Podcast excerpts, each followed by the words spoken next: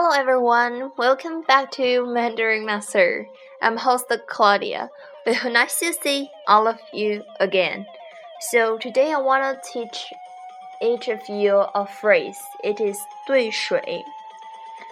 兑水. It is very authentic Chinese, so hope you guys can fully understand what I'm talking about next.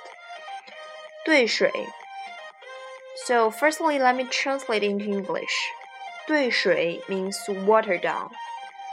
Water down something means 兑水. So let me illustrate each word of this phrase. 兑的谓兑 is following tongue. 兑兑的意思就是将某种液体注入另外一种液体，做交换。So this kind of process means 兑。 you can you can uh, illustrate it as exchange or put. And the second word 水，诗为水 is third tongue and that means water.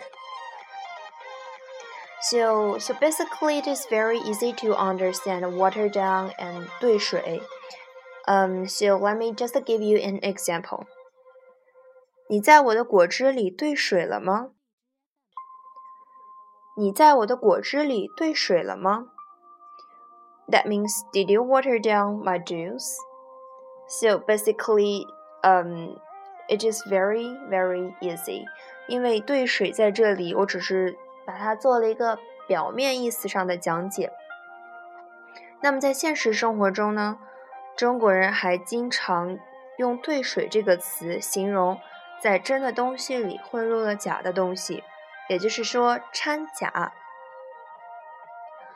嗯、um,，so also let me give you an example。比如说，我的老板问我：“你这些账单是兑过水的吗？”你这些账单是兑过水的吗？So basically that means is your bill um reflect the true purchase of yourself？就是你的账单里有掺假吗？You can see, 你这些账单是兑过水的吗？So, um, remember the second meaning of 兑水，就是说在真的东西里混入了假的东西。So, for my foreigner audiences, hope you can use this word in your daily talk. It is very, very authentic.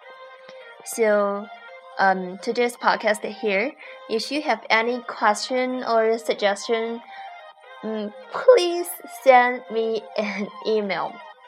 I know some some of my friends said your voice is too small or the background music is not good enough. You can tell me and I will change. And I will try my best to give you a good podcast and teach you Chinese phrase. I need your support. Thank you. Bye bye.